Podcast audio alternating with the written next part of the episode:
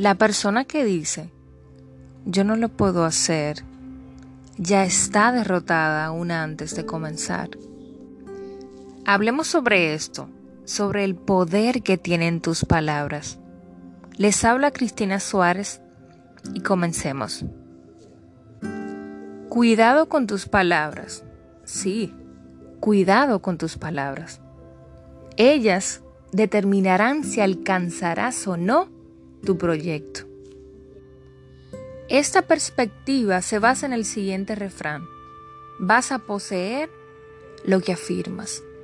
Así que mucho cuidado con lo que afirmas, porque todas las probabilidades se aumentarán en relación a lo que digas.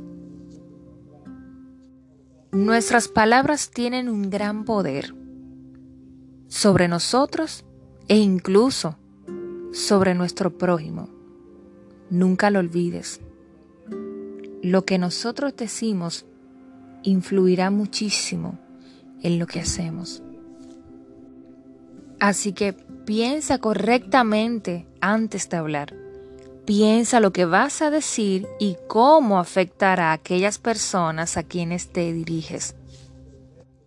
Te digo esto porque nuestros comentarios pueden ocasionar daños si no se dirigen positivamente. Así que lo que puede tomar segundos para decirse, puede tomar años para sanar. Así que toma control de lo que dices. De igual forma que puede destruir, puede construir. Tú decides cuál de los dos. Hasta aquí mi intervención y gracias por llegar hasta aquí.